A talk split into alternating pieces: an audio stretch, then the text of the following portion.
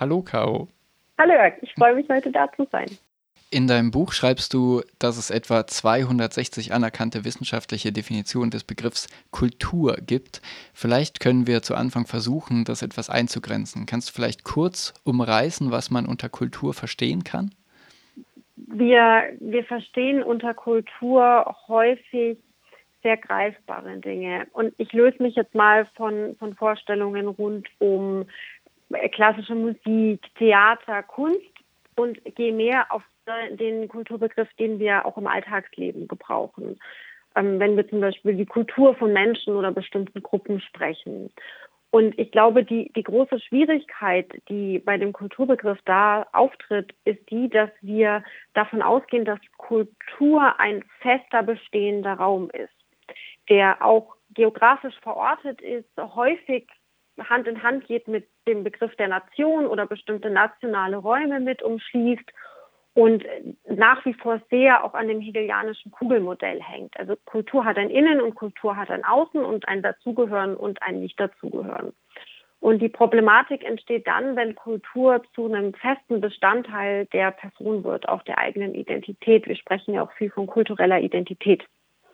Und eigentlich ist maximal unklar, was kulturelle Identität genau bedeuten soll, nutzen das aber regelrecht als Kampfbegriff auch in politischen Diskussionen. Und damit definiere ich jetzt zwar nicht endgültig, was Kultur tatsächlich ist, was aus meiner Sicht auch gar nicht möglich ist, sondern ich würde sagen, eine Grundstruktur, die wir haben bei Kultur, ist die Vorstellung eines klar definierbaren, abgeschlossenen Raumes. Und ich mag da auch sehr ähm, die, die Definition von, von Kimmich, die sagt, dass hochwirksame und produktive ideologische Konstruktionen eigentlich das sind, was wir als Kultur begreifen. Also eine Konstruktion, nichts, was tatsächlich materiell vorhanden wäre am Ende. Also mit äh, Hegels Kugelmodell, das ist äh, Georg Friedrich Wilhelm Hegel gemeint, der deutsche Philosoph.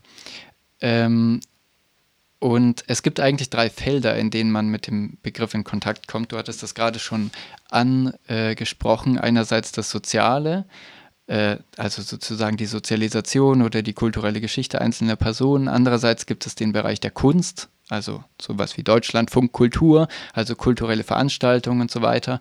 Und drittens gibt es eigentlich noch den Bereich der Landwirtschaft, also Permakultur äh, und so. Kannst du vielleicht versuchen zu erklären, wie die drei Bereiche zusammenhängen? Da brauchen wir jetzt fast eine historische Abhandlung über den Begriff. Ähm, die Grundidee kommt ja aus dem Kultivieren von Natur und Landschaft. Ähm, und eine der, der großen Fragen auch heute noch ist ja die nach, wo hört die Natur auf und wo fängt die Kultur an? Und ähm, ist nicht Natur auch eine Form der Kultur, weil das ja am Menschen definiert ist? Und die, die ganze Sphäre, die sich rund um die, ähm, die Kultur im Sinne von Theater, bildender Kunst etc. dreht, das ist für mich immer ein sehr klassischer Kulturbegriff, der sehr mit, mit Bildung, mit Privileg, auch zum Teil mit Elitarismus zusammenhängt. Und das, was wir als Sozialisation oder was du gerade als, als sozialen Bereich beschrieben hast, ist für mich eigentlich der Bereich, der vielleicht am, am wenigsten schlagkräftig manchmal scheint. Und ich persönlich spreche relativ konsequent immer von Sozialisation und vermeide den Kulturbegriff als solchen, weil ich ihn eben zu unscharf finde. Zu unklar, worum es eigentlich geht. Und gerade wenn wir darauf gucken, wie wir Menschen beschreiben über Kultur, dann ist aus meiner Sicht eigentlich Sozialisation der Begriff, der besser trifft und der auch beweglicher ist, weil Kultur schwierig räumlich transportierbar ist wir tun es dann über die Zuschreibungen der Identität. Sozialisation ist allerdings das, was, glaube ich, näher an unserem Leben ist, was, was mehr das widerspiegelt, was tatsächlich passiert, wenn Menschen miteinander interagieren und was eben ganz bewusst auch nicht genetisch übertragbar ist. Wir tun ja häufig in der Kommunikation auch so, als wäre Kultur etwas, das wir vererben könnten. Es gibt allerdings kein Kulturgen. Also ich habe kein deutsches Kulturgen in mir in irgendeiner Form bin allerdings in diesem Land, in dieser Nation sozialisiert worden. Das heißt, wenn ich jetzt auch in ein anderes Land gehe, ist nicht die Frage, kann ich dann Kultur an jemanden vererben, wenn ich dort zum Beispiel Kinder bekomme, sondern wie sozialisiere ich diese Kinder? Und ich glaube, das ist das, was wesentlich näher an dem dran ist, was die Realität beschreibt und es schaffen könnte, uns auch mehr von dieser fast schon genetifizierten Vorstellung von Kultur und damit von Gruppenzugehörigkeit zu lösen, was ja fast schon an bestimmten Stellen rassifizierende Strukturen an aufgreift oder annimmt, wenn wir zum Beispiel auch über die äh, klassischen Kulturkreise sprechen, die ja rassifizierende Strukturen sind oder ein ähm, fast schon Rasse in Anführungszeichen bildenden Raum darstellen. Also wir waren jetzt gerade schon bei der Kritik. Du hast schon angefangen ähm, mit der Kritik des Begriffes und in deiner Dissertation kritisierst du den Begriff auch äh, und äh, sagst, man sollte den nicht verwenden oder so. Ähm, kannst du darauf vielleicht noch eingehen und das präzisieren ein bisschen, vielleicht auch gerne, indem du erklärst, was mit diesem rassifizierend gemeint ist? In, in meinem Text oder in meinen Gedanken ist eben die, die große Kritik, dass Kultur dadurch, dass auch so viele, wie du eingangs gesagt hast, verschiedene Definitionen vorliegen, eigentlich nicht definierbar ist. Wenn alles Kultur ist, ist nichts Kultur. Und dass wir gleichzeitig, das ist die Grundkritik, davon ausgehen, dass wir eben Kugelmodell haben und gleichzeitig Kultur eigentlich aus meiner Sicht immer in Anführungszeichen auch bewusst gedacht, eben um auf den Konstruktionscharakter hinzuweisen, eine ideologische Konstruktion ist, die allerdings hochwirksam ist. Also das ist, wir, wir arbeiten in so vielen Bereichen mit Kultur, ähm, auch wenn wir den, die Wirtschaft angucken etc. Und die, die Problematik besteht darin, dass wir Kultur, und da kommt der Aspekt der Rassifizierung ähm, hinzu, dass wir Kultur schon als feststehende Komponente einer Person sehen. Also dass wir Identität dran knüpfen, so eine Art Kern einer Identität, der stabil bleibt. Und dass wir in, in vielen ähm, Situationen Formulierungen haben, in denen es klingt, als wäre Kultur etwas, was ich genetisch weitergebe.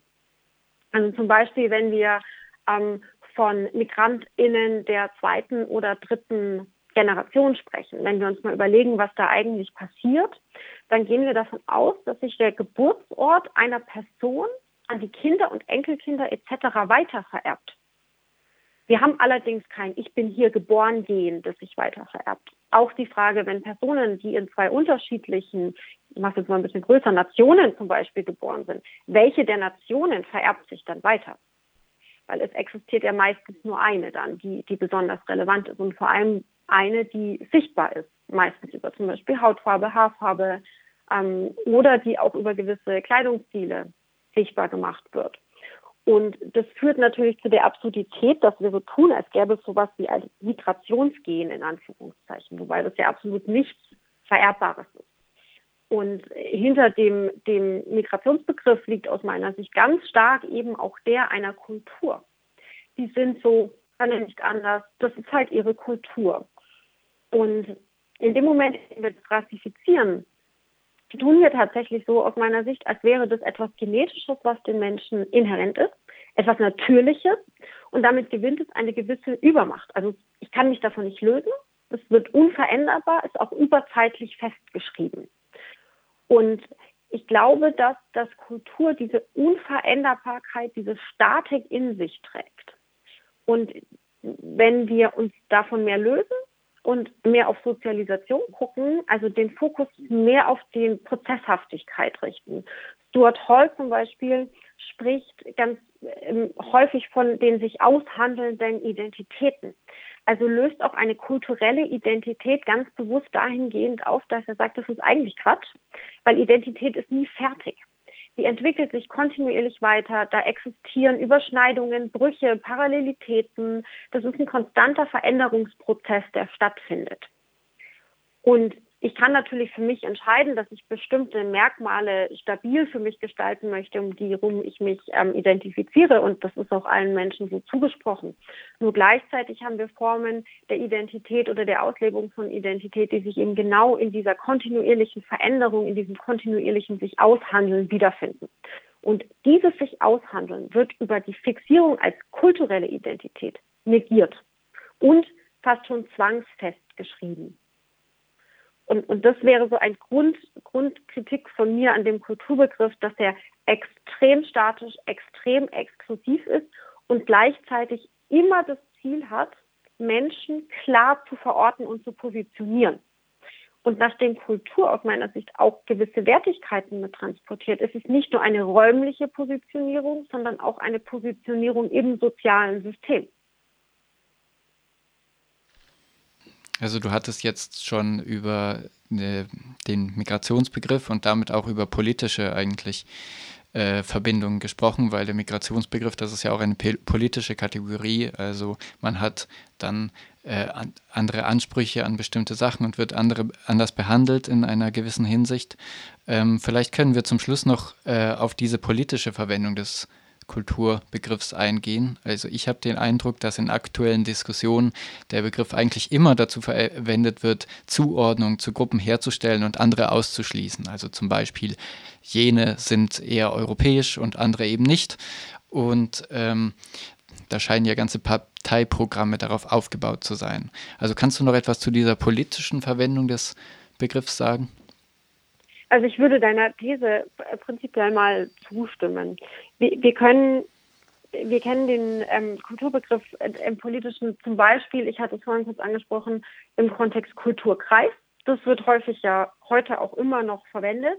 Und der von dieser Begriff von Huntington geprägt, der, der Kulturkreise oder gerade der Konflikte der Kulturkreise, ist einer, der genau dieses politische Moment, also die Frage nach der Weltordnung, welcher Kulturkreis hat welche Macht und welche hierarchische Position im Weltgefüge. Wobei, und da fällt schon wieder auf, wie ähm, fragwürdig das ist, weil zum Beispiel, wenn man sich Huntingtons Definition von Kulturkreisen anschaut, die er ja auch gar nicht so richtig gibt, und ähm, beziehungsweise die er zwar zum Teil gibt, die allerdings in sich bricht, weil er auf der einen Seite Staatenkonglomerate hat, wie zum Beispiel Europa, dann allerdings eine Religionsgemeinschaft wie der Islam genauso ein Kulturkreis darstellt. Also die Frage, ist dann eine nationale Kultur und eine religiöse Kultur das gleiche und bei religiöser Kultur oder ist es kulturelle Religion? Welchen Wert hat welcher Begriff oder welche Konstruktion in sich? Und da merken wir, dass wir das richtig als, als Schlagworte nutzen, die gar nicht eindeutig definiert sind, von denen wir praktisch, die wir nutzen, um Entitäten zu generieren, die wir konfrontativ gegeneinander positionieren können. Und ich denke, ein Punkt, an dem wir heute sehr stark den Kulturbegriff in der politischen Diskussion sehen, ist im Kontext der neuen Rechten in Europa und Deutschland. Also wie stark hier tatsächlich Kultur genetifiziert wird. Wo Kultur was eindeutig Vererbbares ist, etwas, was mich eindeutig im Raum positioniert und eindeutig Zugehörigkeit oder Nichtzugehörigkeit definiert. Ähm, ich sage nur im Kontext dieses na, Gedankens, des, des, Austauschens der Menschen, ähm, wo Kultur an territoriale Kriegsführung richtig herangetragen wird, damit ähm, zusammengeführt wird und in denen Kultur das Recht auf Anwesenheit im Raum definiert. Und da ist es natürlich hochpolitisch, weil es die Frage stellt, wer darf wo sein und wer darf wo gleichberechtigt mitbestimmen und wer eben nicht. Kannst du das vielleicht noch anhand von ein paar Beispielen präzisieren?